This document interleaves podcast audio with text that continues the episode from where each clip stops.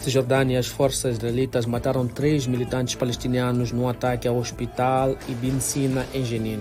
Os militares disseram que os homens estavam a usar o hospital como esconderijo e que pelo menos um deles estava a planear um ataque.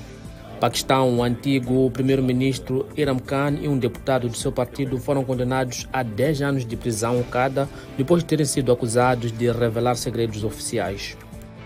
Hong Kong, o governo iniciou na terça-feira uma consulta pública sobre a promulgação da Lei de Segurança Nacional.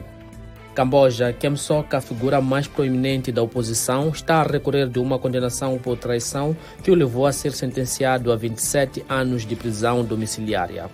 França, agricultores continuaram a bloquear estradas em todo o país depois de terem rejeitado as novas medidas do governo destinadas a reduzir a regulamentação e os custos do setor agrícola.